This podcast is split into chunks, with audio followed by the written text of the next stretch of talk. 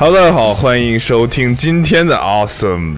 Radio Radio Radio Radio Radio 那今天的主持人呢，还是我们老三样，啊，老三样儿，老老仨人儿啊啤酒怎么说？啤酒、饮料、花生米。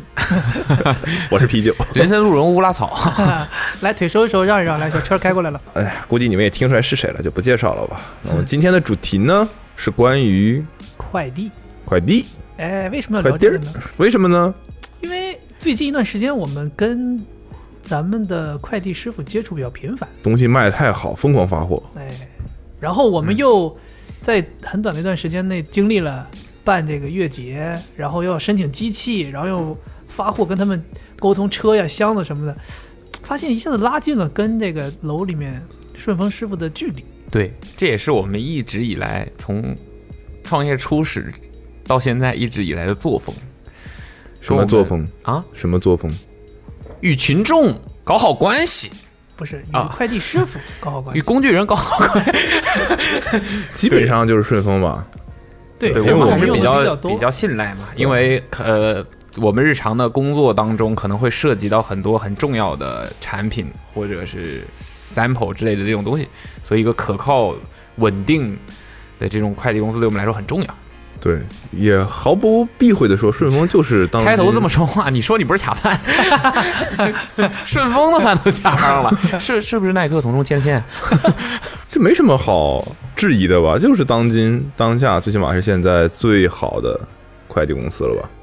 对物流公司。对，我觉得是对我觉得在中国范围内，就大家觉得但是中国的快递就是全世界最好的快递了吧？对啊，还能怎么样啊？对吧？所以顺丰是中中国当中最好的呀，所以就世界第一太明显了。世界第一 World Champion 啊！我我那会儿跟就是我们大学交通大学嘛，嗯，然后有一个专业是物流。哎我说物流，我也很好奇，瞧不上物流有什么好学的？我也很好奇这个专业到底是到底学点什么？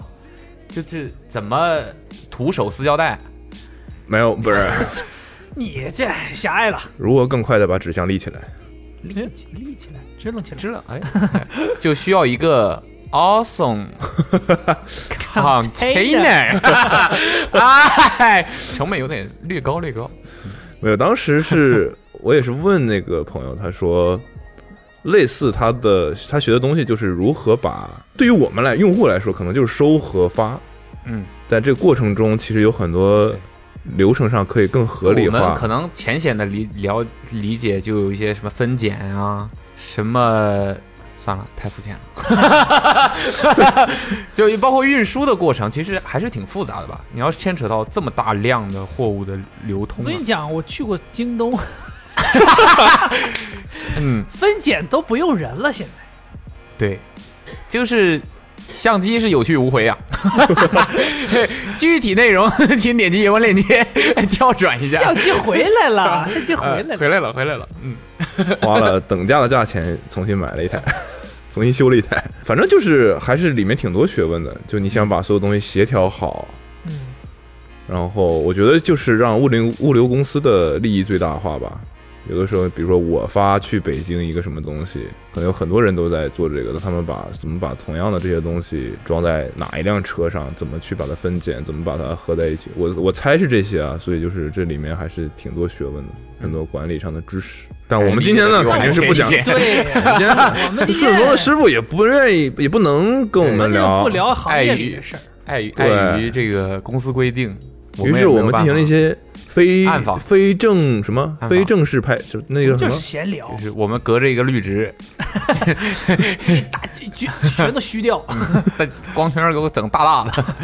嗯对，因为确实是呃相关的这些快递小哥。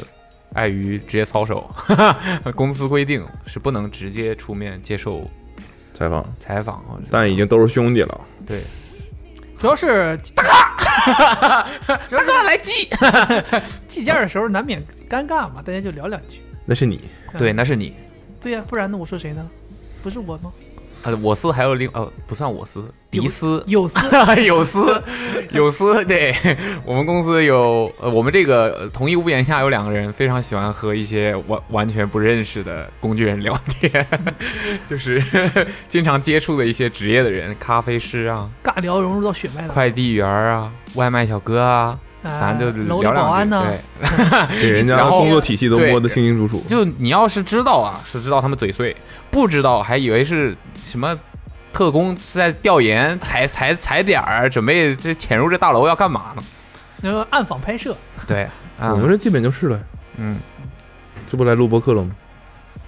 来吧，你都问出啥来了？全都给你行业的内幕抖出来。问出啥来了？你现在就给我来个最劲爆的。最劲爆的，最劲爆的。那个顺风流水，哈哈哈就这个数，就问你们吓不吓人？我先问你们，问你们一个问题，看看你们天天这计件儿有没有点常识？有哪三样东西快递是不会收的？液体。啊？体液。不，液体可以收，只是得发陆运。液体可以。他说是不会收，不会收不是航空件不收收，，完全不收现金、哦，枪，哎 军火。不是这这这种别说快递了，对吧？他们有三三种类型的东西是现在比较大家想寄，但是他们绝对不会收的。一个是压力罐儿，哦，压力罐儿对，压力罐儿是顺丰不收还是快递行业不收？快递行业基本都不收，我觉得但是现在顺丰已经开始有一些流程可以收这个东西了。压力，罐儿是指比如发胶，所以我是不是比如煤气罐儿，煤气罐儿不空煤气罐儿不能进吗？你我怎么知道你是空的？灭火器怎么办呢？破开的什么？灭火器灭火器不是压力罐儿吧？所以就是说啊都，得送货上门。它不能寄，但是呢，想寄有两个条件，一个条件就是你要有一套非常繁琐的手续来证明你这个东西是合安全规范的。嗯，第二个就是你的量要大，所以你买灭火器，人家可以不买个十万八万个不，是，就是这个肯定是卖灭火器，它长期就要寄，它有一个量。你说我个人想今天借一个灭借一个灭火器给你，你寄不了，或者说你要走这个手续是极为复杂的。所以我们是不是可以官方寄理解为，基本上带不上飞机的东西就不太好寄？哎，可以这么理解。另外两样灭火器，大家比较常见的寄不了的东西就是刀具和打火机，所以那个藤次郎是自己磨的。啊送过来的啊，亲自送藤藤藤先生亲自送过来的。哎呀，次郎啊，藤嫂，藤嫂，就也是可以。就是比较复杂吧。快递现在一般不会收，你是寄刀具，除非是你说我有资质不开刃资质证明我是卖这个东西。哦你说个人想要寄刀具，就个人快递业务，你想要寄刀具不太可以。，OK，刀具和什么？打火机，这我就打火机现现场下单一个 Zippo 给他看看，Zippo 没有，Zippo 卖的时候都没有油的，没有油的。而且它也不是压，它不是压力所以力。就当时我觉得自己打火机是计入在第一个范畴内的吧，它都是压力罐儿对啊，有压力的东西。对啊，所以现在想寄这些东西，就是要办一个手续，非常复杂。所以一般都是只有商家会给你寄，就他们可能已经办过手续了，而且他们长期要卖这些东西，要发送这些东西。嗯，你如果说个人想要说我冷不丁寄这么一个东西，很复杂，很繁琐。好，明天我就试试。明天我准备寄一罐发胶、一个打火机加一把菜刀。不应该是找十家快递公司，做一一个测评一一看谁快。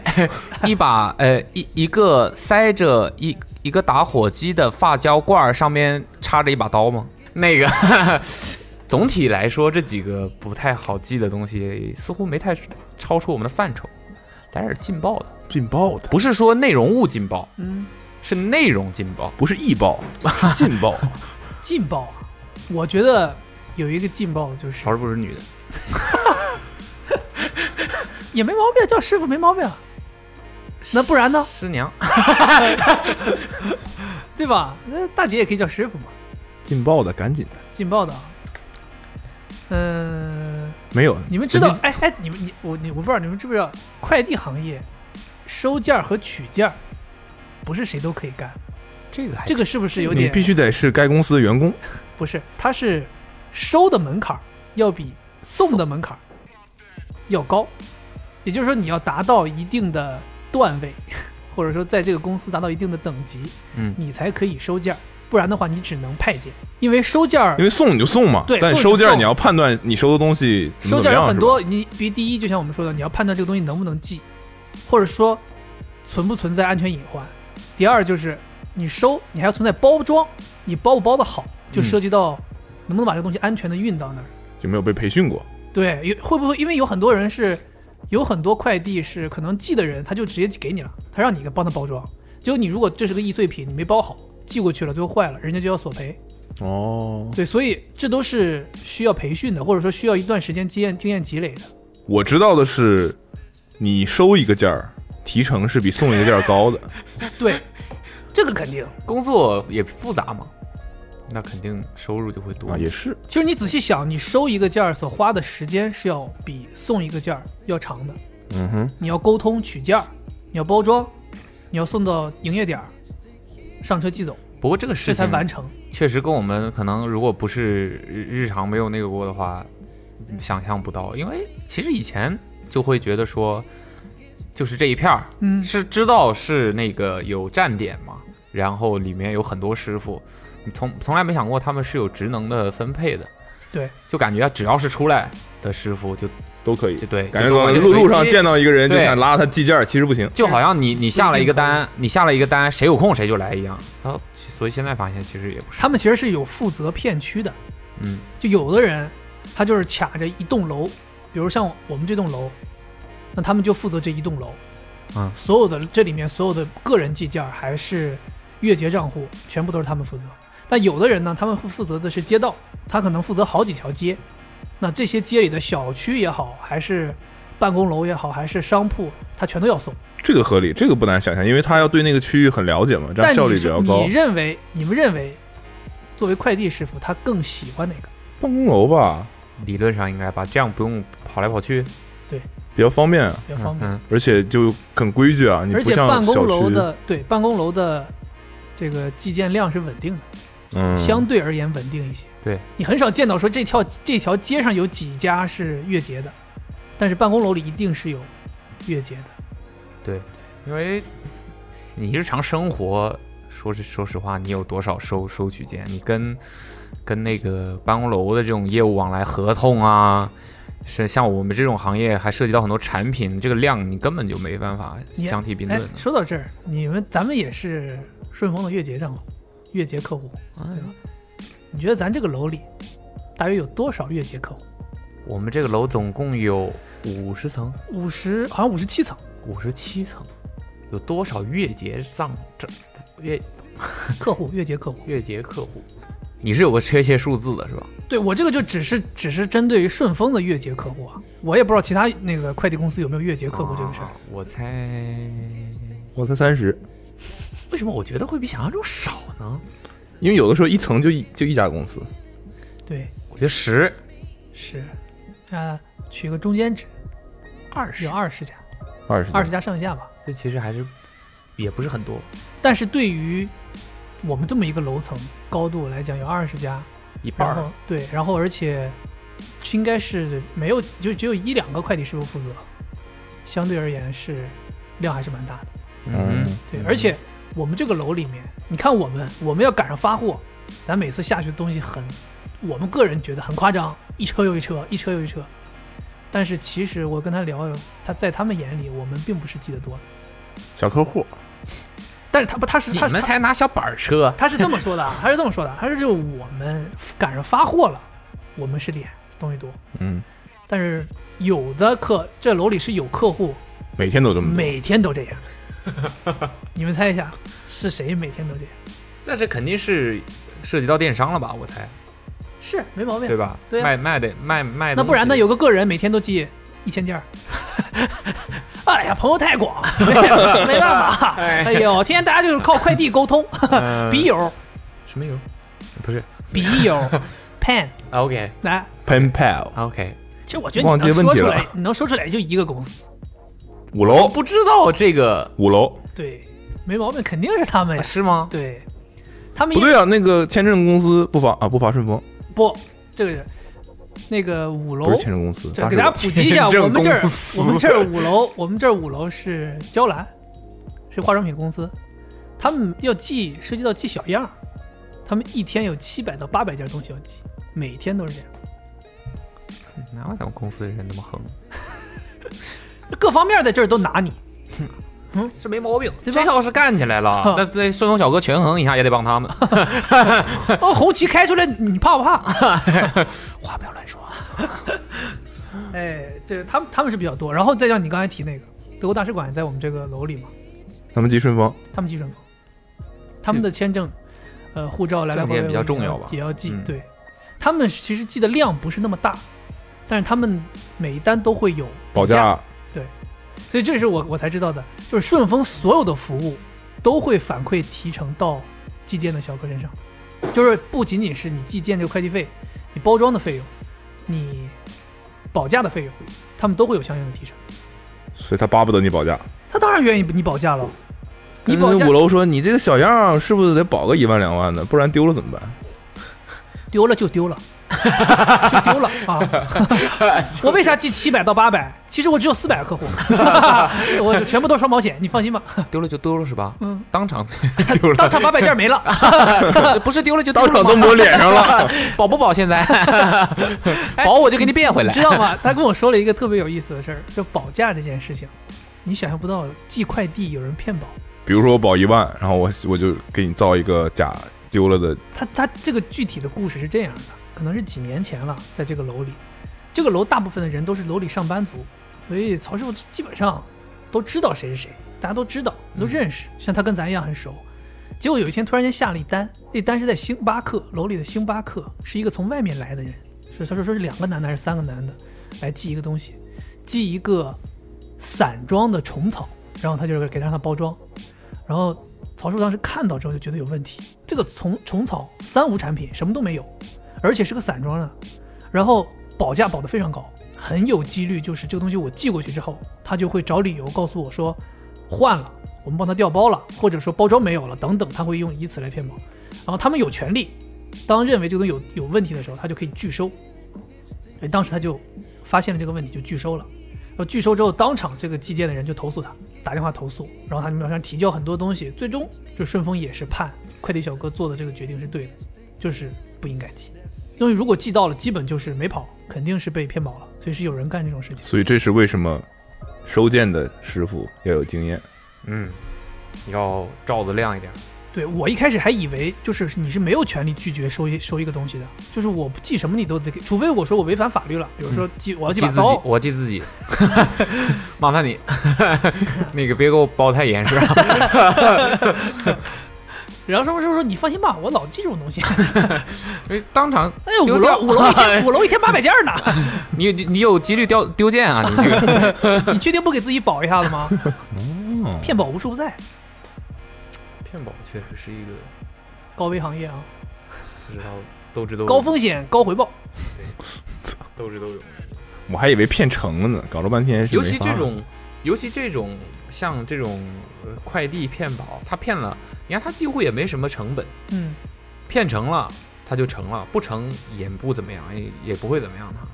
你看你最多就是最后像这种情况，就是顺丰介入仲裁，然后然后也也不会拿他怎么样，感觉所以你看现在成本好低啊。很多的那个就是发件，很多快递公司它那个流程，你你如果从很早就在发快递的话，到现在很多流程已经在变了。有的人要拍你的东西，对，比如闪送，他一定会，你拿走你的东西的时候，他会给你那个东西拍个照片，嗯，有很多这个这样的方式，包括我我前两天收一个东西就少了嘛，他就让我让你亲，自跟小哥一块儿过去，一块儿到目的地走一趟吧，啊、走一趟吧。就你一个东西，去韩国，你这个东西我是不不太不太确定，你要不你自己跟我一块儿去一趟。你要是实在嫌麻烦，你自己送给他也行。他他们也会用重量，就寄出去他们有个重量。嗯，你收到的东西，他让你再称一下重量，来判定是不是丢，是我们弄丢的还是怎么样的。就反正有很多这种方式吧，来避免这种。所以听播客的各位别想啊，别别乱想，没有用。没必要，没必要，小心惹火上身。然后刚才咱说他他这个收的惹火上身了之后，灭火器不太方便寄。Call back，可以可以可以。可以，确实也是没办法接。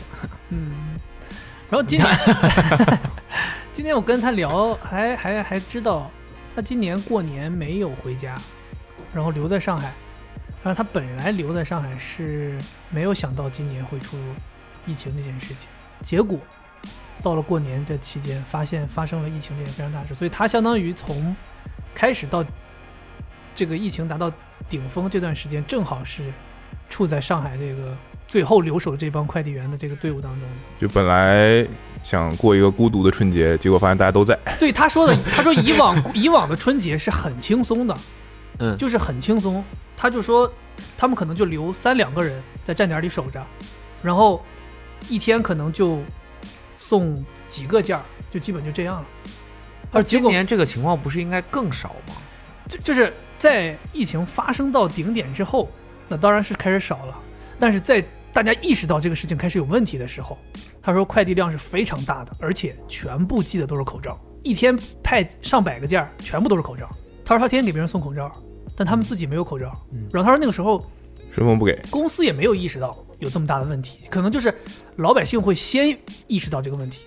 然后他说他那个时候出去寄，一开始小区还让进，就你可以进去送。嗯他说后来一点点发展到你要在外面打电话叫人打电话打电话叫人出来，嗯，然后他后来就根本就封闭，就什么都不能进，你只能扔进去。就是就是完全阻隔，人也出不来，你也进不去，就是开完全阻隔。然后他说后来很多人拿了快递之后打开盒子就是是口罩嘛，然后发现快递师傅没有，他们就会给他口罩。他说年三十儿他们都干到晚上八九点钟，以前是不会这样。嗯就是今年有特殊这个情况。他说而且他说他他以前一直负责咱们这个楼嘛，但是他过年期间他要去支援其他的地方，整个静安区不止静安区了，他已经支援到宝山了。苏州他说那个就是送小区、送街道这种的，他说是远远比你想象的要复杂很多。你要跑过去打电话，他要不在，你得跑别的地方，就是你很难高效的说我一路送过去，你不能，你可能要走很多冤枉路，所以就浪费时间。因为不熟嘛，是吧？对，一方面是不熟，再一方面就是不一定每个人都在家呀。你可能打电话给这个人，他不在，然后你又蜂巢又那满，举报他，那个他没在家隔离啊。哎。哎呦，啊，英雄快递小哥，哎，直接上报纸头条。嘿 你们这什么死后后来直接被那个居委会呃联名信给给干掉了，投诉干掉了。对，他说就是一开始是，对对对，后来他经历了就是可以测体温进，然后就是不让进了，就是整个这个疫情的发展，他们就是眼睁睁的看着这个事情从送快递这件事情，就知道这个事情越来越严重。感觉也是个大数据啊，顺丰掌握了一些大数据啊，嗯，对吧？什么样的时间点寄什么类型的快递，什么流什么流向，这个感觉，对，感觉他们的数据应该很有。而且他们现在应该都是用某种机器能看到你寄的是什么东西吧，对吧你在寄件的时候不是会选那个分类吗？它有一些细分的类嘛，文件、嗯日用品、什么衣衣物之类的，你有个预分类，然后它会在拍照上传你东西。你们知道吗？你的东西，即使你包好了，他们也会打开看的。这个我其实之前碰到过，就之之前寄件的时候，我心想说，我这儿有现成的，之前收件时候留下来很完好的一些包装嘛，我想说这个原封不动的就给寄回去，这也省得不不浪费资源嘛。是 哎，小哥说，下次别自己粘了，没有用，我这还得打开，对还麻烦我。对 你，下次你有包装行，就是你放在里边别封上。开开开箱检查在他们这是一个必备的、必须的操作。但是啊，呃，像他们负责这个办公楼的，他知道你这个楼里面的每一个人，我们像我们常规就是寄衣物，那有的就是常规就是寄化妆品，还有咱还有楼里还有寄什么游戏装备、键盘、鼠标这种的，他知道你是寄什么，他可能就不给你拆开了，而且你也都按照你自己的要求都包好了，他就不拆了。但是如果是个人寄件，他一定要拆开，他再给你重新包。他拆开一方面是要检查你这个东西是不是合规，第二就是他怕你包的不好，最终坏了损坏了你还要赖他，嗯哼，所以他会给你重新包一遍。所以后来我因为这个跟他聊完之后，我才知道，就是你根本就不用担心你的东西交给顺丰包，顺丰包不好，就包不好的这些人，可能就没没有到取件这个资格。但凡到取件资格这些人，他一定会给你包好的，因为最终一旦损坏，他们就要赔你。二十六个折，一个都不会少。二十六个褶是什么东西？对不起，薄皮大馅吗？啊呢，哦一个都不能少，不是这种烂梗，我刚才的灭火器梗这是文化梗，文化郭冬临老师，culture，OK，不是很懂现在年轻人。哎呀，再让你们猜一下吧。反问局，我问的是哪个公司的快递小哥？曹师傅什么星座？问 问曹师傅，一年挣多少每钱？周每周上几天班？每天八天，干多少小时？我觉得做六休一吧。我也觉得差不多，因为我们在的时候他都在啊。我们一天上八天，我们一周放上。有的时候他不，在，你可能没意识到。我觉得他不是，他们肯定就是在一周当中某一天休吧，不是那种固定有一天休吧，对，他是做六休一，但是他休哪天他自己决定，不定的，排班了。对排班了。嗯，就等于他自己决定。我有，我之前有礼拜六在咱们楼里头来送件儿和取件儿的都不是曹师傅，就那个时候就知道他应该是休息。他一天工作时间九点到六点，我猜。早上九点到晚上六点，嗯，七点，呃，不行。哇，九点我猜早上九点，九点到七点半呃我猜早上早上七点到晚上九晚。我说九点到七点半。你们都想的把这个行业想的太轻松了。他们早、啊，你说工作时间不是送件和收件时间是吧那？当然不是，早上四点就已经在点部开始收拾了，那种。二十四个小时，曹师傅不送，是吗？他不用早上起来不用去送，是那个另外一个另外一个师傅季师傅。所以曹师傅说他们主要现在都是直接我们下楼拿，你 不知道谁送谁。哪有哪还有送啊？送和取哪有？曹师傅说他是他们可能早上八点左右就到这儿了，他们要抢，你知道吗？他们要抢，抢什么？抢位子，抢风潮是潮流的风潮吗？，catch the fashion trade，抢，当然是那个，哎呀，读者都知道是哪个，就是风潮，最近风口浪尖的那个风潮，对，最近很疯的风潮，他们要抢这个东西，因为他们自己公司的吗？那也谁都可以用啊，啊，是谁都可以用啊，所以他们要来，他们要先站上，用他们的话是怎么站上？就是像霸希望你放篮球场的折叠折叠椅往那、是啊柴鞋那种，他们是柴鞋那种晚上六哎晚上六点就来了我，你们可所以能还是工作二十四小时。你们可能没有看过小区里面快递员蜂拥而上去抢那个蜂巢的储储物空间、嗯没有看过，。按照你这个时间，那个时候我应该还没醒。我我我之前有在按照你这个时间，那个时候我可能还没睡，还在工作。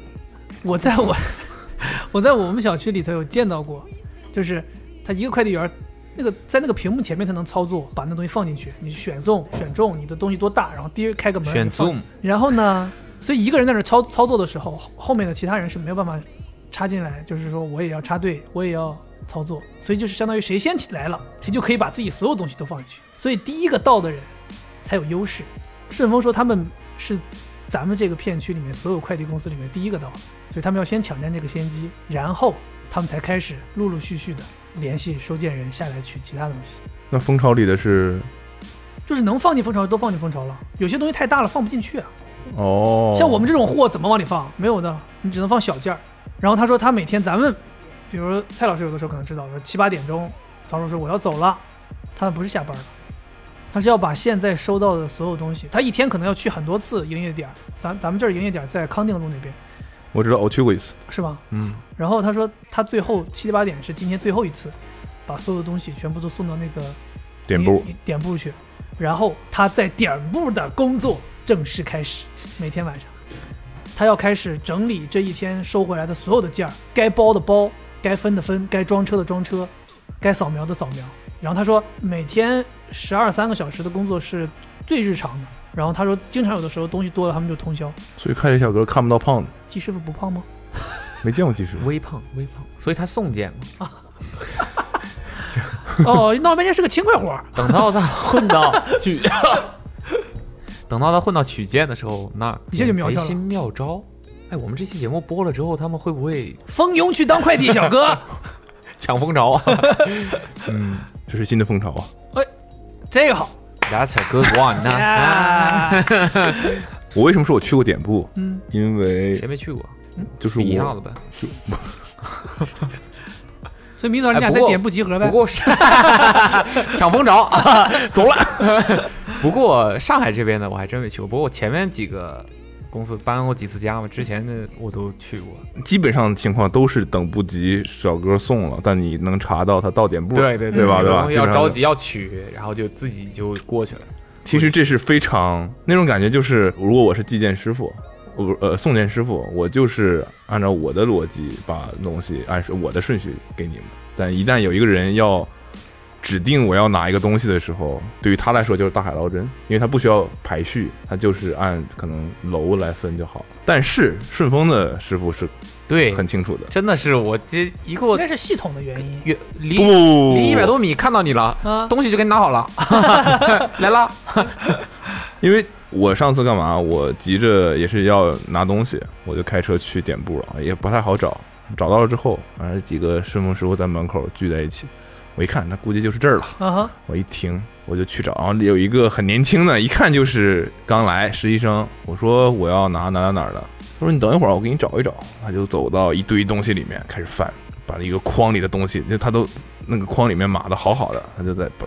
就是他要看到下面的那个东西嘛，嗯他在翻翻翻。我一看，我说你知不知道在哪儿？因为我知道我买的是什么东西，我记的那个那个体积，有一个睡袋什么的，我大概知道是那个种种的那么一个圆柱体的那个那个包装。我说你这些不用看了，肯定不是这些。我说是我说是这么大的，嗯他在这翻。后来是第一个件儿，我可能总共要拿两三个。第一个件儿是我自己找着的，嗯他就他在翻，比如说 A 框，我就在旁边大概瞄了一下，我一看 B 框那个好像是，我一看就是我的名字。我说这哎这是找到一个，然后他找找第二个，在这翻翻翻了半天，全拿出来了。嗯，啊，过了一会儿来了一个，可能是季师傅，可能是季师傅，是吗？微胖，啊，对，微胖，对你干啥呢？他认识你，不是哦，他说那个年轻的他那个类似于实习生，你干啥呢？哦，他的那个二九九，他管这个299对他管同仁路299对他管这个楼叫二九那个二九九找件儿找一个什么那个什么什么什么东西，你为什么不找我？哦，我片区，对啊，就你为什么不告诉我？就是为什么不问我？嗯，他说你不在呀，你给我打电话呀。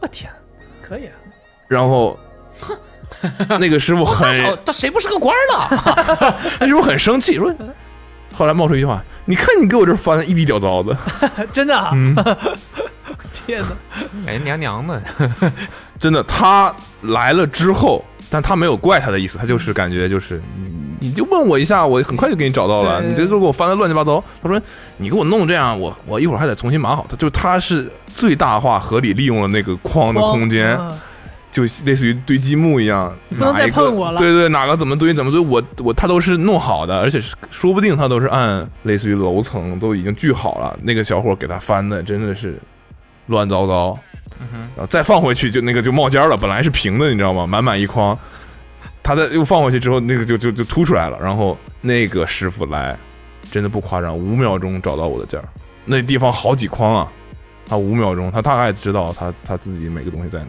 我当时想，后来发现他的剑三米长五米宽，那一直杵在这这地上都顶着天花板呢，那个仓库就靠这个东西撑着的。真的那小伙儿就是，我真的不夸张，我在那儿，我我停在道路边儿啊，我也挺着急的，因为不是能停车的地方。我想说，我拿个件儿，能有几分钟对我记得三五十秒的，我就拿完我就走了，就出门被贴了，没有，然后就这件儿值二百，然后就真的那些小伙在那儿找十五分钟吧得，唯一找到一个是我找到的，然后那师傅过来真的十秒十五秒把我那个找出来，还是五秒，是吗？现在十五十秒，十五秒。是不是还是不是还继续在这待着呢？二十，二十五，我没走啊，三十，三十五。这我我说什么了？我说我们我还没走，四十，四十五，佩服，很佩服，没有。就是专业，嗯，就是他们把这个事儿干成这样，很佩服。相比较之下，其他会计公司就不太行。是吧？我们就我们楼下 EMS，哎呀，那就完全吐槽没有服就务，夸可以指名道姓，吐槽要指名道姓吗？指名道姓 EMS 垃圾，五年后奥斯米 EMS 联名，垃一个指名道姓，我就指名道姓了。一个快递我就刚刚有一天我去拿一个信，类似于寄的什么是哪一个信？是五月天还是信乐团挂号信？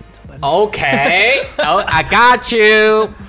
对，然后你也知道那个东西扁扁的，是不真的是太好找，挂号信吗？是是是个文件袋儿吧？不是就是类似于现在还有挂号信这个东西吗？有，我跟你说是什么，就是信用卡，我不是信用卡，那个信用卡。不好笑吗？我不是把钱包丢在把，对吧这这个故事我感觉我们自 是说什么话题都能扯上对，我就丢了嘛，丢了之后补信用卡嘛，然后可见他丢的那个包，里的东西有范围有多多广。太多了。你看哪天说灭火器，发现都丢了。拷贝不错三。米三米长五米宽的快递，其实人他那个设计很合理的，他那有一小格一小格，每个小格里面放着哪一楼层。嗯，理论上来说，我要拿十七楼的信，我就去那一小格，把那可能六七个、七八个嗯，拿出来，稍微一翻就找到我那个了。他们可好，我过去一个人在那打游戏，哎，常规操作，常规操作我也啊，常规操作经历过，我也经历过在。那儿王者呢，哎，王者，我也经历过没毛病。嗯，一个人翘脚翘在桌子上在那打游戏。我说我来拿件儿，又那个人那个人不说话，吓我一跳，就等另我以为那个人，我以为那个人跟你说 yo 啊，Michael，Yo, long time no see, man。就里面有两个人，另外一个人在里屋。那个那个人打游戏不理我，我就你打给他。这个这个梗外人听不懂。哦，sorry，诚信快递员，然后我就有点生气了，我说我来拿件儿，嗯，抬头看了我一眼，喊了后面那个人的名字，那个人出来，什么东西啊？然后怎么怎么样？我说估计是个信，他问我是信乐团还是没有？住嘴哦 住嘴闹。了半天喊了那个人的名字，喊是不露。然后他就喊那个人，那个人出来问我你收到短信了吗？哎，是是，我是要常规操作，常操作常规操作你收到短信了吗？正常来讲，你管我收没收到短信？我告诉你哪个楼，你不就应该给我找出来吗？对理论上来说是我们被顺丰惯坏了吗？不是吧？不是，这是应该做到的吧？嗯，不是。那他是不是以为你的快件还没到，你比你的快件先到？我不收到，我不收到短信，我怎么知道到了呢？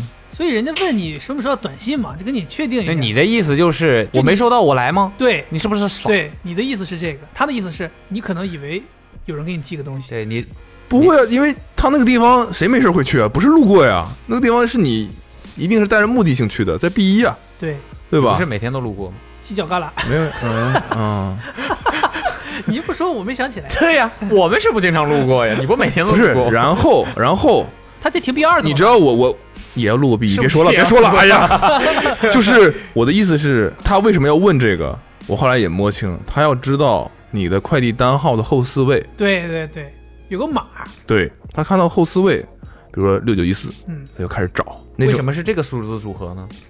就随便一说嘛。因为当时那个就是真的是随便一说吗？真的就是六九一四，不然，好，这一趴啊呢过过过，然后他就开始找，嗯哼，他的找的方法就是所有的依次找，那那问你后四位干啥？对呀，他就知道他就在一个一个看哪个是六九一你四，对你不觉得奇怪吗？他就是完全不知道东西在哪儿吗？就是他们没有提前分类，对呀，就是不知道。他们件儿他们件儿少，一天才拿两个件儿，哦，那看起来是不费劲，不费劲。完那个人在那打游戏，你猜我在我左手，在我右手。我当时就，嗯行吧，就对这种服务行业没有这种主积极性，就会让人很不好不爽。嗯，感觉就没没在认真工作，对吧？开车的时候看到中游这种车，我跟你讲，我都人家没在，确实是没办法，法。看起来像没在认真工作。我在这打王者，你怎么能看起来我像是在认真工作？我打王者呢。我做不了快递界的王者，我做游戏当中的王者。哦，我跟你讲，我有一次去 EMS 取件，一模一样，一人吐槽一次，有个人在，有重新讲一遍，有个人在打王者，六九一五，有个有个人在打在打王者，然后我进去，我还是这么说的，我说你好，我收到一条短信，说我有个快件在这儿。你确定是 EMS 的短信吗？你把短信给我看一下。哎下。，你还他问我，你收到的是什么？反正他就问我是意思是中国邮政的短信，还是好像顺丰也有东西放在他们那儿，反正他就问了我这么一个，我说是 EMS 的短信，他就好像就暂停了一下他那个游戏，他拿在手那游戏，能暂停吗？单机版的？可能是他在玩单机，或者说他就为了为了我服务我们，他挂机了，也不好说，对吧？然后他就开始那，有点大无畏了。他说他说也真的是感谢他呀！嗯也是问我说你是什么尾号，我跟他说了，我说我是十七楼，应该是十七楼那个快递快递，他就开始在你别跟我说楼层啊，没有，他五十多楼的都在这儿。他还跟我他还要了我楼层，然后就在有一个可能所谓的他一直在那翻的那个楼层区域在那里翻，翻了很长时间没有翻到，他都有点急了，你知道吗？我操，不应该呀！他真的是我看着他一个一个都翻，对他就是一个一个对看，然后这时候又进来一个人，说你找啥呢？他说说十七楼有个快件儿，收到短信了。然后那个人说不可能，不可能，你就得十七楼都在这儿，我早上写现放的，反正就那种。然后那个人说你手机给我看一下来，然后给他看，看完之后还在那找，还在那找。后来找着找着，他说你等一下，我记得我看到过这个快递。然后我说那你看到过，你找出来给我呀。然后他进到屋里头，只有一面之缘。他进到屋里头一顿翻，翻出来了，给我。哎，明明是二二零八的呀！哦，我说我们以前在二零八办公，我也不知道他寄到哪儿去了。嗯哼，他说你你这告诉我们寄十七楼，我还在这找十七楼的。他说明明是一个二十二楼的快递。嗯哦，你这个故事是这样的啊？哎，我还有一个，前面的流程绝大部分百分之六十跟你们差不多。打王者去打王者，叫另外一个人，然后开始，我也是一个文件文件夹的，那个文件袋儿的一个小小小文件，是他关键他们那些东西都放在地上，嗯对，撒一地。对啊，那里面跟毛坯房似的。有没有有没有快递啊？啊，不是，有没有短信啊？有啊，有我有短信才来的，不然谁来你这儿？嗯，然后就开始找。那你可别说，有一个人天天经过我们这儿。我一开始，我一开始也是找十七，后来发现确实也是没找到。嗯，我心想，会不会是二十二。对哎对，因为我也不确定，嗯，毕竟那个刚好处在那个阶那个换办公室的阶段，哎，又找，真的是那一天的所有的件都找完了，都没有，哎对我的电话号码也没有，我当时就，后来发现，你们猜怎么着？嗯，那是寄到我家的，你们那些客户，我真的是我的天，所以你说这么说了一圈，是人 EMS 的锅吗？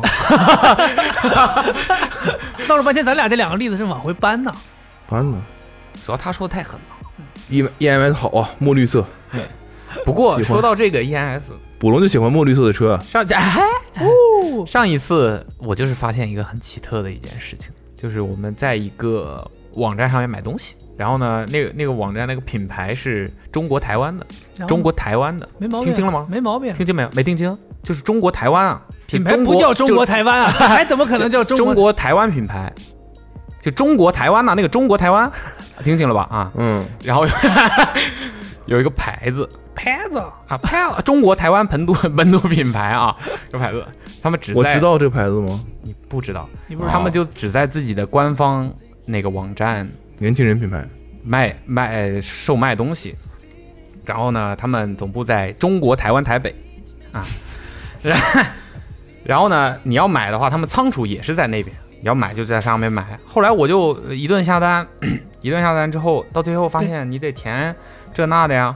然后呢，他们哎很不错的就是寄中国大陆，从中国台湾台北寄到中国大陆，你可以选不止一种快递方式。哎，我觉得我一开始因为我从来没有从中国台湾买过东西回来啊，所以我我有点不太清楚。看了一下，哎，有很多种型，有哪几种可以选呢？EMS、顺丰，哎，顺丰啊，还有一个是韵达，叫什么？呃呃，四通一达，不是，还有一个是闪送叫什么来着？也是一个，UPS 吧不是 UPS，，FedEx，好像是，对，好像是 FedEx，也是一个很出名的国际的嗯这个快递公司嘛。嗯，哎呀，这三个我没数啊，没怎么没怎么有有我，虽然我们都是就是一片土地啊，嗯，但是确实是不有有有点难度，没没试过，没试过。于是就买了三个一样的，试了一下。但上它那上面很人性化的把不同的快递的邮费都给你标注出来了。这三家，你猜谁家最便宜？顺丰，没错，在这种情况下还要想吗？还要想吗？所以我这是我很不理解的。传说中的物美价廉，对，这是我很不理解的一件事情。你们也可以想象得到，只要顺丰提供服务，无论是大陆地区的小范围，还是两岸的大范围，它肯定都是比较靠谱的嘛，对对吧？我们日常使用那么多，也心里清楚。而另外两家呢，根据传言，也都是有一些不好的体验。所以你当时我当时就很逆反的劲儿就上来了，我就想看看 EMS 为啥这么贵。就选了个天天快递。我当时就非常的疑惑，为什么这三个里面最便宜、最呃最靠谱的一个却是最便宜的，而且哦，他们的差价差的非常多，大约我如果没记错的话，顺丰的邮费应该是在呃折合人民币是五十块钱左右，而另外两家都要到一百五左右，这个差价很夸张了。嗯哼，就我其实不太理解为什么是这样的，然后我肯定就是选了便宜那个。毫不犹豫的选了选了顺丰嘛，然后我还跟他们客服，因为我不确定嘛，跟人聊骚，是不是顺丰？此中必定有蹊跷。毕竟是繁体字，繁体字跟简体字是一个公司嘛。然后我还问了他们，我就说，呃，请问这个你们可以直接寄到我们中国大陆吗？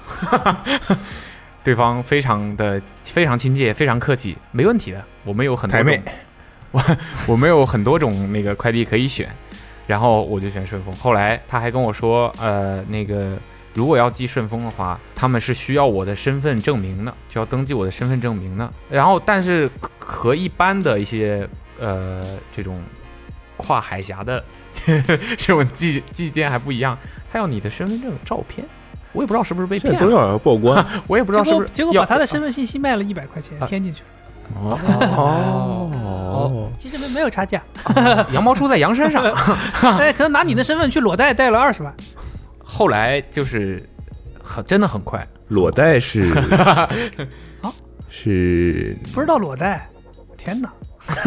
是那那种二零二年了，你然后事实也是东西非常可靠、快速的到了我手上。很快，除了他们休息两天以外，对对，人家 人家周周末休息两天，因为当时是五一他们过什么五一啊？清明节，你记没记得不是一片土地吗？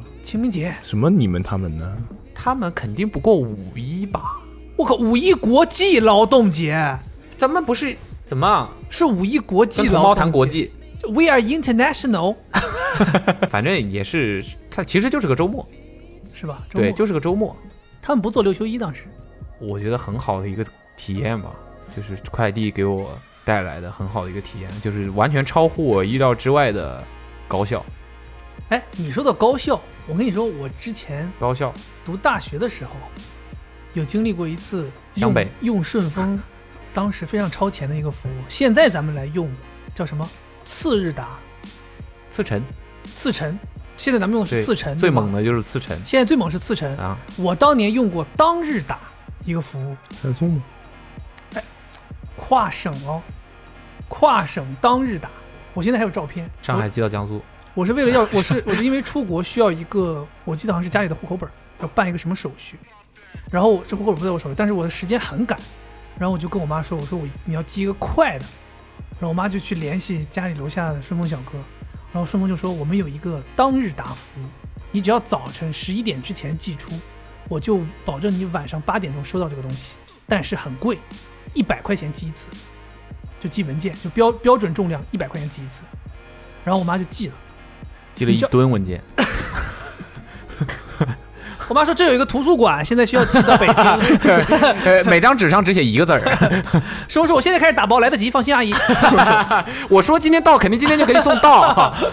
对，然后然后当时就是他说寄了，寄了之后呢，就这个快件儿就是专门有个人到家里去取，取了之后他就他就一个人拿着这一个快件儿就到今天就干这一件事。到机场，就这个快件儿就跟当时发的第一班飞机飞北京，到北京他会安排一个快递员，就拿这一个快件儿，八点整，在我学校，当时我记得在我学校西门打电话给我说你有一个快件儿出来取，我出来之后就一个快递员站在那儿拿了一个东西，就给我。让我当场签字打开来确认，然后那个快递文件袋上贴了一张绿色的纸，一个绿框，里面是个白底，写着 EMS 当日，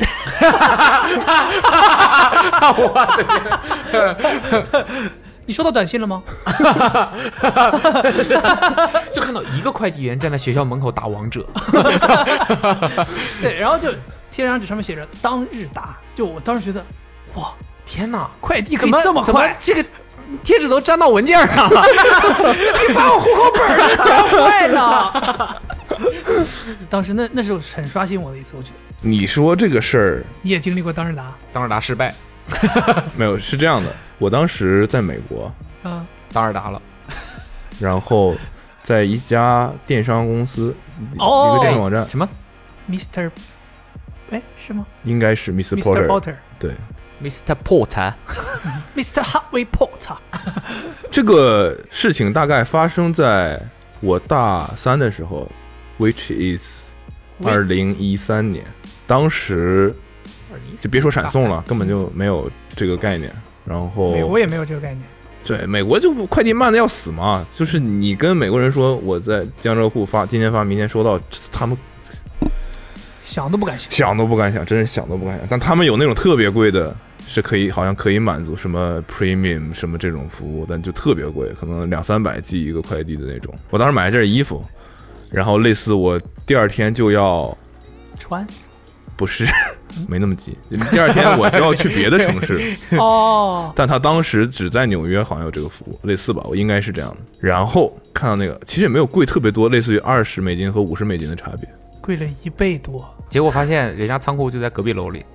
没有，你听我说呀。其实二十美金早上也能到。然后我当时就下单了，下单了之后，你知道，就是比如说我去美国，我不知道为什么我总是在美国打电话会有问题。打电话有问题是就你你国际漫游的时候，如果有人给你打电话，你老是接的半拉客机的那种感觉。感这手机的问题吧？接半拉客机是什么？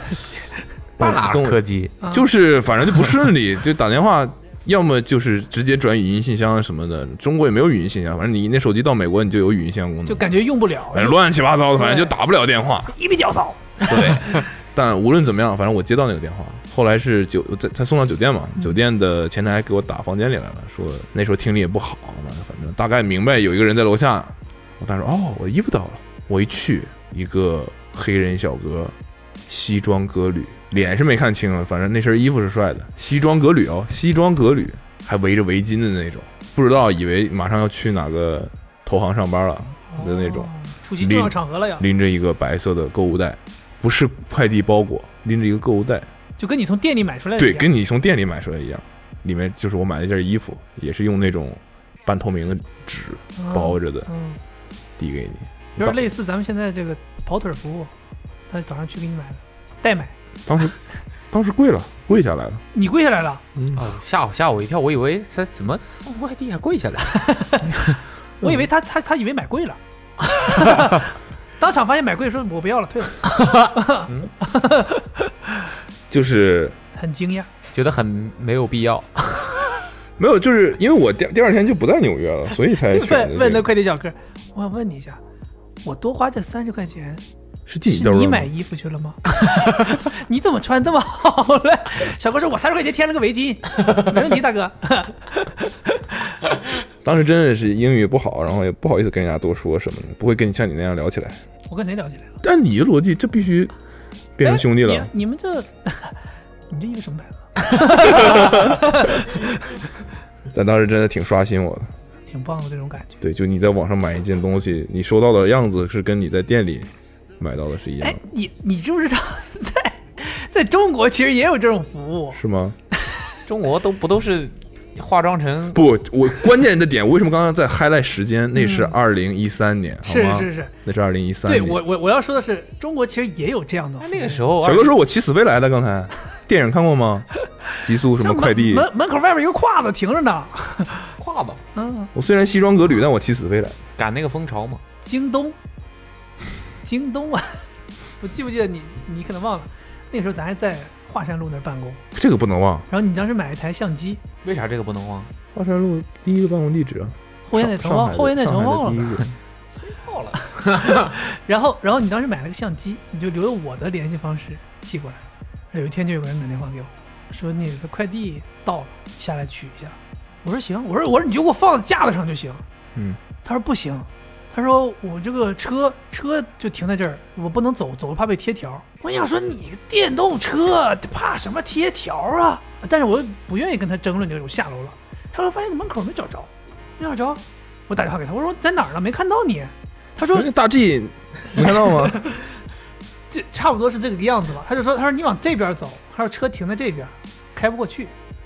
你东南西上下北啊。什么车开不过去，往那边走，我发现那边停着一个本田 CRV 啊，还是个什么车，反正是个 SUV，车身上就贴的是那个京京东的广告纸，红色车，整个车是京东定制的，爆改的，哦。全是那个京东狗。哦 JD 爆改。哎啊，JD 大厂，然后他就有一个人西装革履，整个车上都是狗还行啊。西装革履，黑人围围巾，西装革履戴白手套站那儿，说是您的快递吧？我说是我快递，我当时已经有点慌，我还以为这李成真正为您服务，当时我已经有点慌了，你知道吗？然后他就打开后座的门儿，从座位上拿出了那个相机，那相机没有盒子的，就是跟你去店里头买出来相机一样，就是哎从店里买出来也有盒子呀。就是没、没有再有那个纸盒快递纸盒包的那一层了，就直接就是，你现在在京东买也是这样的吧？那你寄过来的肯定是有一个快牛皮纸盒嘛，没有有个塑料袋帮装着，一般是。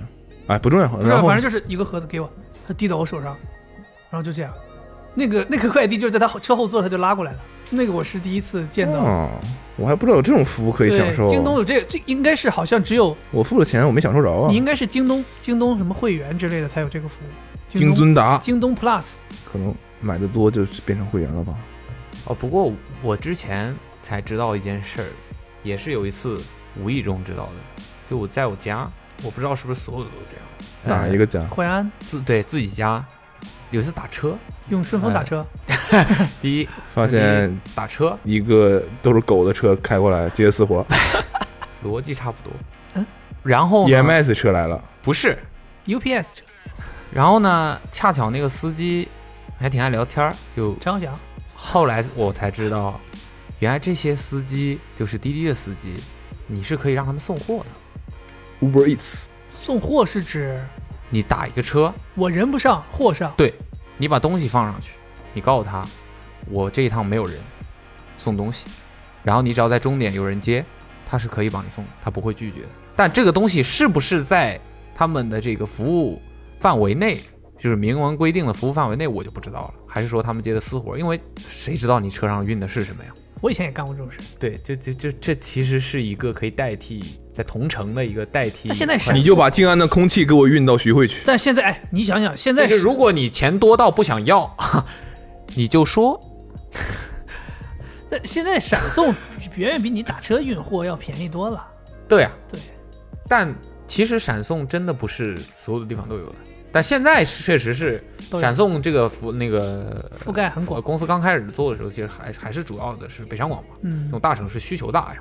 但现在就多了，而且现在越来越多人拿把拿闪送当那个外卖。是吗？对啊，因为有有些有些那个商家不不做外卖，对不不入驻那个那些主流的外卖 app 嘛，所以他就没有外卖服务啊。那你依然可以在外卖的 app 上面选什么跑腿代买啊之类的。是不是抬杠？杠精，谁知道了？叫怎么了闪送不行，哼万一闪送便宜呢？如果你钱多的话，教育黑人小哥，啊，那你请告诉我，为精为好。都是跑腿，都都是跑腿，都是跑腿腿。，都是就没有那种特别劲爆的故事吗？特别劲爆，的，特别劲爆的故事，特别劲爆的故事。快递的我自从我自从住到上海来之后，就发现上海的绝大部分快递员，你如果不在家，他都他就直接把东西扔在你家门口。我很不喜欢这个，也不会告诉你。对他不告诉你，不挺好吗？这哪里好了？签收，你们有签收遇到过奇怪事儿吗？我在家里遇到过签收特别奇怪的事儿。让你用毛笔，没有啊，呃，我我我不在家，然后告诉我您的快递已被签收，签收人消防栓，还有一还有一个签 还有一个签名，还有一个非常潦草的签名，签收人消防栓可以。，对，签收人消防栓，然后还有一个非常潦草，关键是有一个非常潦草的签名，我 消防栓本人签的吗？本栓签的吗？又绕回消防栓了是吧？哎，是灭火器，这消防系统，啊 消防系统，提醒大家，其实这我们这是一这是一则公益播客，快递你们跟快递都没发生过什么冲突，你发生过？那必须的呀。感觉听起来是你的问题。这么多期下来了，毕竟毕竟我的东西每次都是被扔在门口他就走了，我接不到他。我有一次有个快递硬他妈要给我送进门，我说你不用给我送进门，硬要给我送进门，哦是图书馆吗？最后产生了冲突，都进警察局了都。又进警察局了，三天两头进警察局。到了，常客，常客，我有我有年卡，你是警察局 Plus，下次再有事儿要来，我们派一个车去接你，戴白手套。下次你不用来啊，我们可以过去，哪儿都能解决这些事儿，不劳您跑一趟。为啥？什么东西？你想哦哦也不让他拿进来？说了个开头，说了个结尾，结束了。我当时家里装修好，装修好之后进家具，最后最后一样家具了，地暖，不是地暖最后装啊，快递来的。最后一样家具了，是个鞋柜，然后家里地板什么都铺好了。那个鞋柜来就是那种就跟咱的沙发一样，它外边打了那个木木架子，然后你知道那个木架子它钉起来的方式，它是用钉子从外面钉上去的嘛，然后最后钉子可能它就凹一下卡进去。你这是我现在都气钉了，都啪啪啪。哎，那我当时不是，我当时就是那种洋钉子，八十年代，对，就叮当钉进去，然后就再再一弯，所以你在外边那个钉子在外边是外露在那个框架外头你，怕刮到地板？绝逼刮地板啊！我就说你不用弄进来了，我说你就放在那个楼梯间，然后我在外头给它拆了，直接把柜子抬进来就行。我也没有说让他弄，我说我自己弄，我说你就放那就行。大哥二话没说，呱就给抬起来了，咵就往地板上一放，撕拉往里一推，说放哪？我说我告诉你不用推了，不用往里进。他哗又一推，放哪？就是那种完全听不懂你在说什么。我说我说你你先停下来，我说你先别动了，我说你这样地板就刮坏了。他滋啦又推了一下，还是在问就是我我要完成我的艺术创作。放哪？我，然后我说我说你别动了，怎么我说话听不明白吗？我说你这样地板肯定就刮坏了。他说啊不可能，怎么怎么样，反正就是在那叫。然后我就把那个东西拆开，然后把鞋柜从里头费老大劲抬出来，然后把那东西一一接起来，家里从门到门厅可能有一米到一米五的距离。完好无损。全部都是那个东西刮 刮花的痕迹。哇！单丁啊什么了？我当时就就不行了，就就发现里面露出了水晶。特别生 不是你这个师傅，你你戴个眼镜儿，你穿个白大褂，你干什么？特别生气，我特别生气，态度肯定就不会好呀。然后我就跟他吵了，他就是那种也觉得啊不是我的责任，或者说的我就是个送货的，你也不能拿我怎么样。然后反正我就意思说，我也没有要拿你怎么样，你把我东西弄坏了，那你就赔偿就完了。反正我也不让他走，他后来就害怕，他就自己报警了。警察来了之后就看现场这个情况，就说那人家就是我要求的也没有错，你是把人东西弄坏了是要赔偿，然后就说你们现在解决不了吗？看你们现在是解决不了，因为我们当时在现场是谈不拢一个赔偿的方案的。他说那就去警察局吧，然后我们就去了。去了之后呢，警察就按照惯例就是警察会给你录口供，警察会判断一下这个事情谁是过错方，然后他们就会先让过错方录录口供，然后他说他先讲，因为他认为后讲的那个人是有优势的，警察都是这样，可能你们进警察局进的少，你们不知道，这种经验不不不知道也罢呀。他就是就是过错方会先录口供，然后他会让那个他们认为好像是需要被保护的人后路，就会比较比较有优势。然后是你先录的。于于志伟是吧？过来看，过来反正。就让他让他先录的口供，录完之后，反正就是沟通很困难，你知道吗？就是警察跟那个快递师傅沟通都很，那不是快递师傅，就警察问什么，他都说放哪。是 是物流，就是这也是我想说的，就是其实快递行业和物流行业，我觉得是两个行业，嗯，就是不管是从业人也好，还是他们的规规范程度，或者是他们的精细程度都不太一样，所以后来警察就把我叫到后面去了，就是通过一个只有警察才可以进的门，他给我叫过去了，他说你进来，我说咋了？从今天开始，你就是我们的一份子，不是只有警察才能记得。他说现在你收到，短信了吗？他说现在知道你身份的人就只剩我了。三年之后又三年，三年之后又三年，马上快十年了，大哥。对，然后 然后他就跟我说，他说看这个沟通情况下来呢，他应该是赔不起。他不会他不会管你这个事儿的。而且呢，他说我们刚才也联系过他们的负责人，他们的负责人也是 T B 九，他说你自己做好心理准备，就是这个事情可能最后没有解解决不了。就是你你当当警察都跟你说这个话的时候，你就其实消气儿了，很绝望，你很绝望，你觉得我消气儿了无。所谓了，你确实觉得无所谓了。后来才研究明白，就是那个快递是赶在双十一的时候，我买的那个物流那个店，他寄的是德邦物流，但德邦因为双十一期间物流量太大，他送不完，他就找了一个三方的物流公司替他送货，这个又是一个奇怪的名字的物流公司，所以这个人他其实是在帮这个三方公司送货，就快递员，但是他接的单子是三方公司接的德邦的单子。所以对他来讲，就属于几杆都打不到的关系，他根本就不会去给你赔这个东西。然后后来我就联系德邦，然后德邦也踢皮球，德邦说不是我们，是那个三方公司，你知道吗？这面我没吃，我给什么钱？对，然后不过后来好在好在是这个三方物流公司这个车队的队长，他就是物流是有车队的，每个车队是有一个车队队长，这个队长人还蛮好的，他就是说他说确实是我们造成的损失，我们也会赔。然后我也是就觉得好像 OK 能有个人陪我就知足了，所以我也没有说需要人陪。狮子大，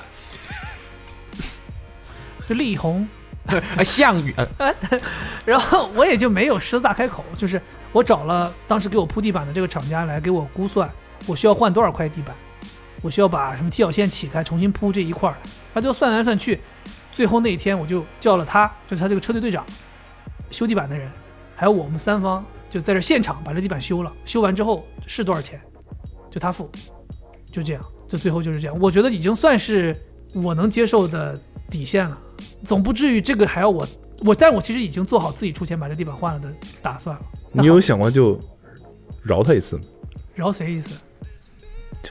感觉就确实挺烦的。对呀、是挺烦的，但是所以我就说嘛，好在是他那个车队队长还愿意解决这个事儿。对我当时是做好准备了呀，就是算了，我自己花钱了，我就找人过来修了，对，感觉挺还挺折腾的，是吧？挺折腾的，你知道吗？所以这就是我们那把椅，说不定那个这个叫什么市政的人现在还找呢，谁把垃圾桶踢坏了？嗯算了，我已经做好准备了，是用市政自己出这个钱把这垃圾桶修好。我所以我说那个那个那个椅子寄到的时候，我我很慌，我根本就没让他进门，他当时问我于志伟是你快递吗？我说是，放那儿。谢谢您，可以了，您可以走了，谢谢。隔着自己家铁窗说的，放楼下了自。己家铁窗铁窗类自己家铁窗还是社会主义铁窗？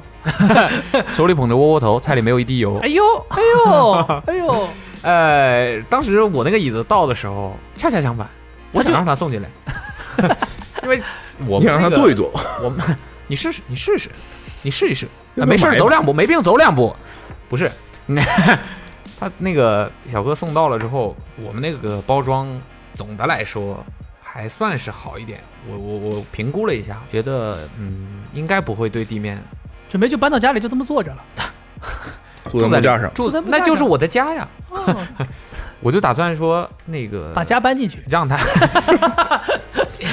让他帮忙给弄进来，因为挺大的嘛，我自己就是太轻松，反正我就问他他送到门口了。你自己。肯定是不行，你找蔡老师。啊，哦，蔡老师单手我把这个事儿忘了，我把这事哎不是那 撕开了，然后他送到门口之后，我打开门，我说那个呃，你你你能帮我搬进来吗？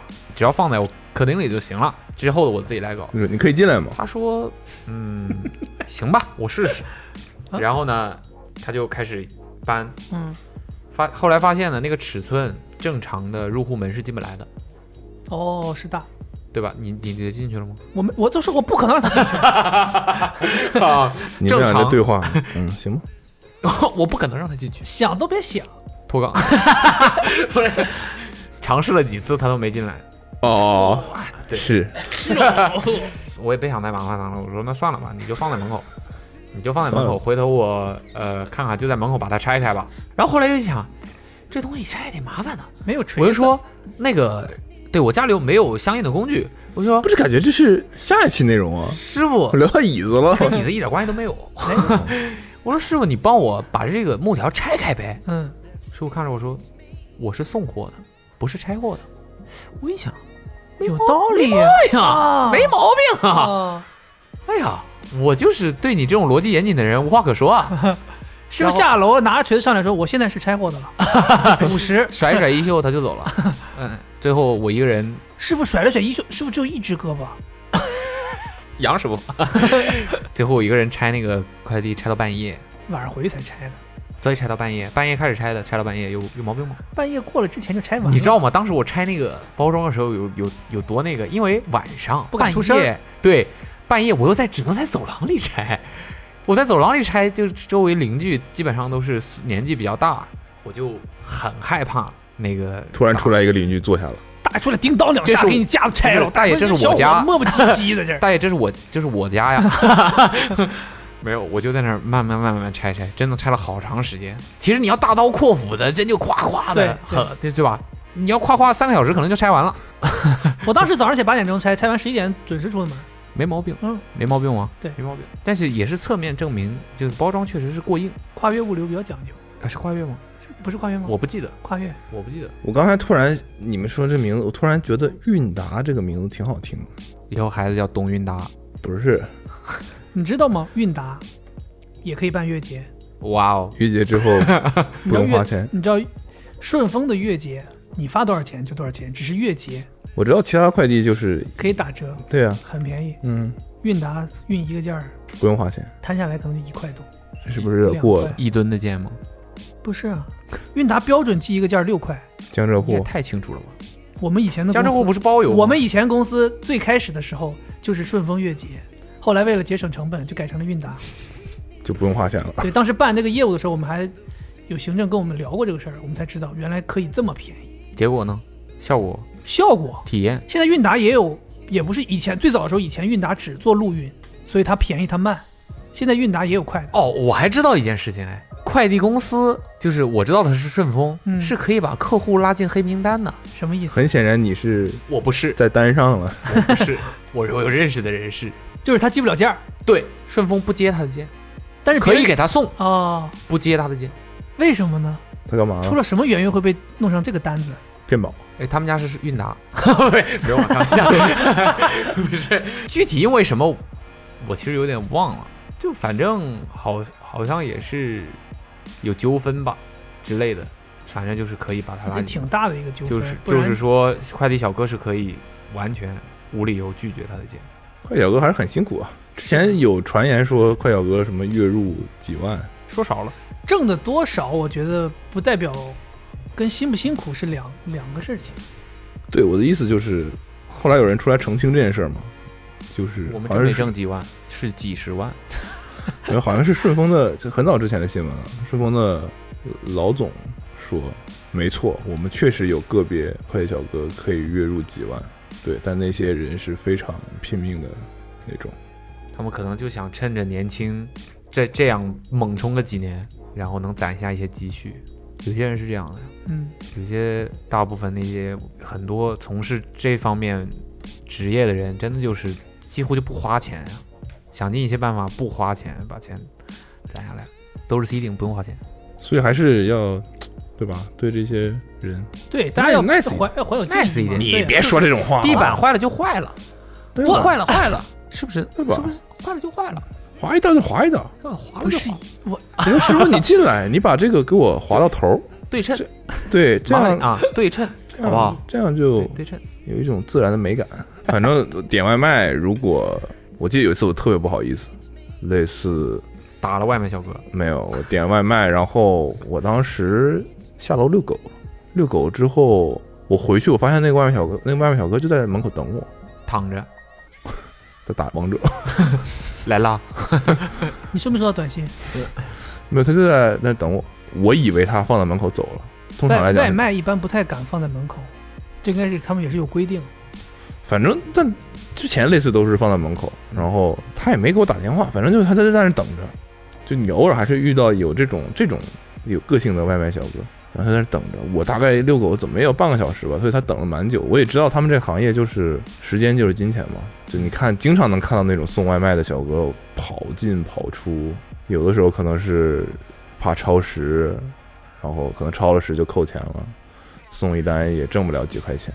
对，有的时候就会天气特别不好的时候，我其实是觉得，不过这可能想法比较个人啊，我是觉得呃这些外卖平台可以不用长此以往的对这个派送的时间有这么苛刻的要求，因为其实我对，这是你，你要知道有多少人因为他们比如说晚了一分钟，还去投诉呢？对，对我我的意思就是没办法主要是因为什么呢？我可能我现在每天上通勤是骑单车，所以体会比较明显。他们在路上真的不要命的，他们就是为了抢那个时间。你说他们有错吗？是有错，是有错的，在规则上来说是有错的。他们可能会违反交通规则，会不顾及其他人据我所知，人家是没有被拦下来罚罚钱，啊。没有，人家都等红绿灯。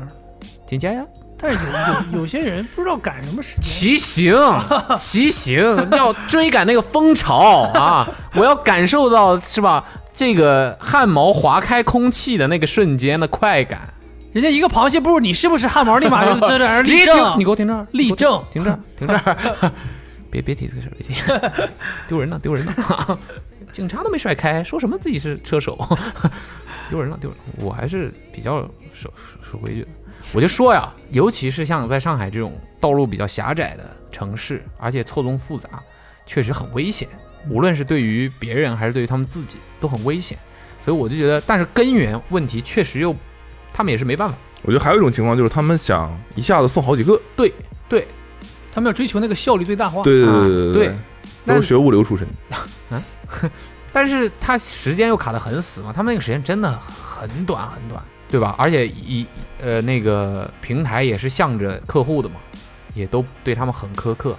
哎，你知道吗？我现在有一个习惯的操作，就对他们可能会好一些。不点外卖，不是，就是你知道外卖，就就以我我住的那个地方为例啊，就外卖在楼下摁了门铃，你帮他开单元门，他上楼，然后他电梯到你楼层，他打开，他要敲你的门，然后他就给你快递嘛，哦，给你外卖嘛，然后他还要再下回去。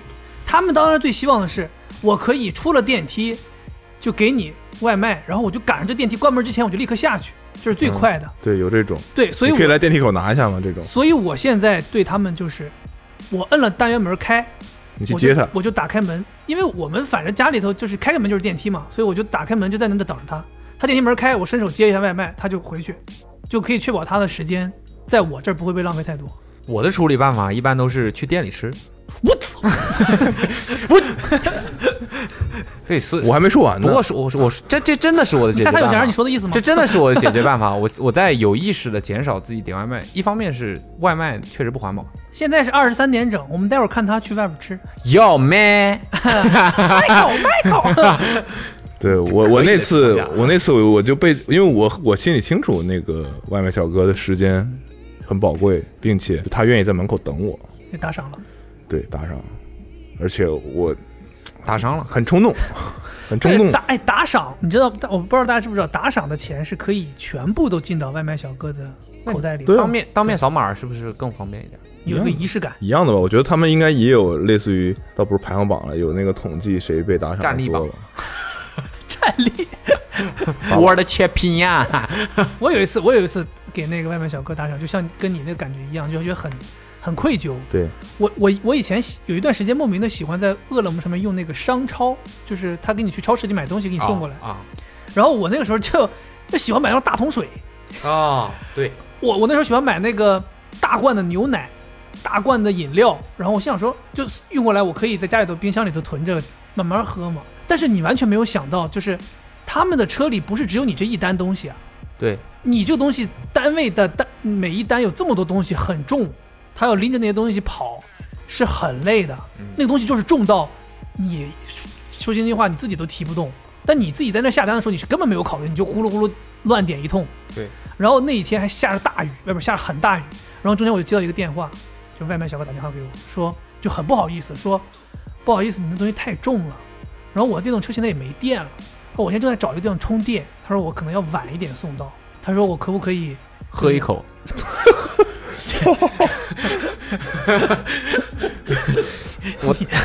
你最好不要去当外卖啊！我渴了，我能不能就一口？然后他就跟我说，他说能不能先，反正就他就先点那个到达，然后他到时候肯定帮我送过来。嗯，一般这种请求我都会答应的。我觉得，因为我当时我还没有意识到就这东西有多重，结果直到他把那东西送过来，就你知道他那个雨衣就是还往下流水，他上到那个我们家那个电梯出来之后，他那个还在滴水身上，滴到地板上了。你你别进来，没，你别进来啊！我说过了，你别进来。没有，这这就是你感觉到他很狼狈，然后拎着那个东西，他递到我手上那一刻，我他妈差点掉地上，你知道吗？就是很重。然后从那一次开始，我才意识到哭了，我不可以在我分不清是雨水还是我的泪水。网上买这个东西，不家里也漏水，不可以在饿了么上面买这个东西。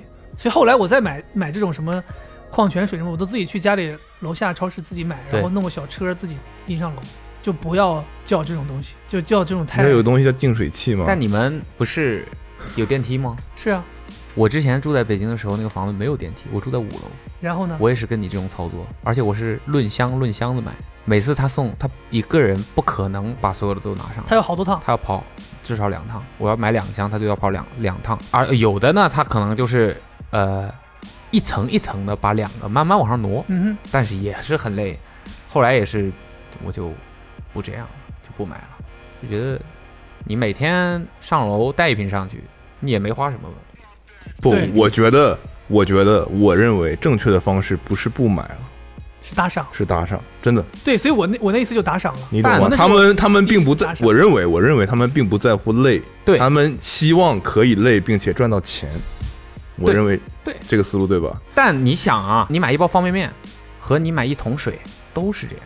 我的意思就是，对你换一个角度思考，就是买方，你如果今天送到了方便面，就是一种你轻松了嘛，变相轻松了嘛。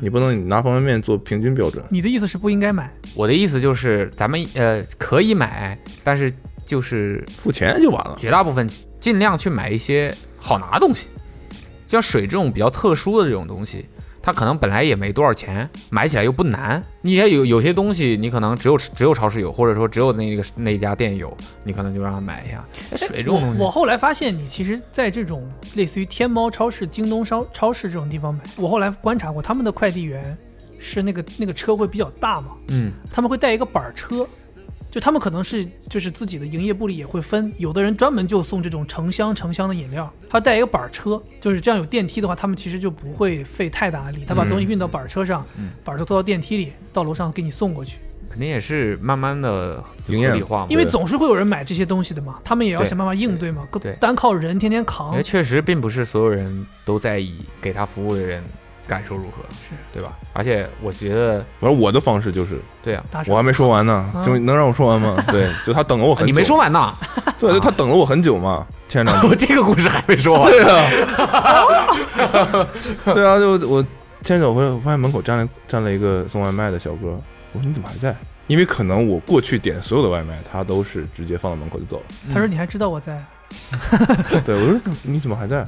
类似于给我打电话我没接到，嗯但我大概知道，我后来看到那个电话，我也没给他回过去，我就我就知道，通常这种没接到，他就会给你放到门口。然后我当时其实打赏也不是觉得怎么样，我就是觉得耽误你赚挣赚钱了，就是你如果没耽误这二十分钟、十五分钟的，你可能又多送了几单，所以我就突然就很激动，我就打赏二十万，现金，你好方便拿吗？不方便拿，我给你送下去。小哥说，我有板车呀，小小哥说，你不知道这这这段时间我能挣多少钱，你没数吧？一秒钟几十万上下，你打赏了多少钱？两百吧，可能是。这个过分了吧？有点有点这个过分了吧？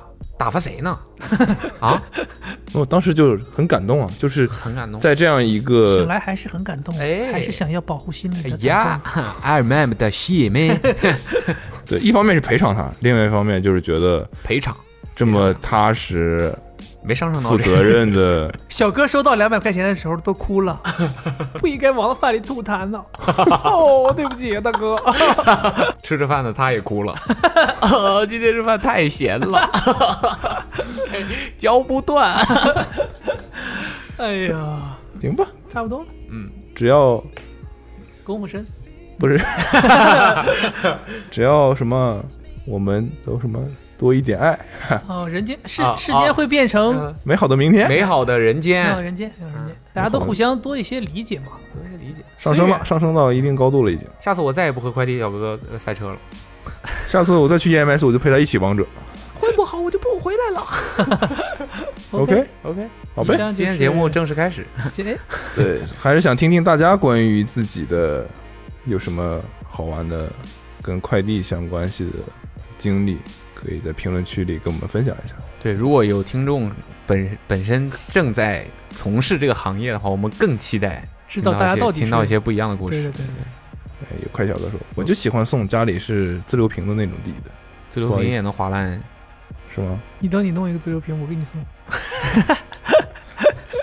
说起来还挺想去当当一阵子外卖员的。哎，你没有操，这个又讲又聊了。你们有看过一个文章？有一个已经工作了的人，突然间北大的一个学生，是研究生还是博士的，他去当外卖小哥了。嗯，他写了一个很长的文章，讲他如何到这个行业，在这个行业里摸爬滚打，然后到这个行业里体验了嗯几个月的时间。有很多留学生都干过这个事情吧？那个要比你在国外送所谓的那种 delivery 要比在国内轻松太多了。没有，他们不是类似于你这单如果晚了，有那种比如披萨什么的，你这单晚了，就没披萨小费了。不是你就不用付钱了，披萨都不用付钱，哦，就有很多店都是这样。就我承诺，比如说二三十分钟内把披萨给你送到，从你下单开始，如果超了你就不用给钱，披萨也给你。这个钱谁出？快递小哥出。具体那我不知道，但那个时间肯定是合理的，而且大家都是开着自己的车送。就比如你在国外，你想要去大 G CRV 我之前在英国读书的时候，我也想去送外卖，嗯，没送成。没有车，还有呢，你必须有摩托车驾照。国外是没有电动车这个东西的，反正当时在英国是没有电动车这个东西，就是你只能骑摩托车。你没有摩托车驾照，你做不了外卖员。这是考一个。八五八六的事儿，还没有电动车。考一个，考一个摩托车，嗯，买一个 Fat Boy。行吧，又又聊起来了，啊。就到这儿吧。好，嗯，我们下期再见，拜。拜，拜。拜拜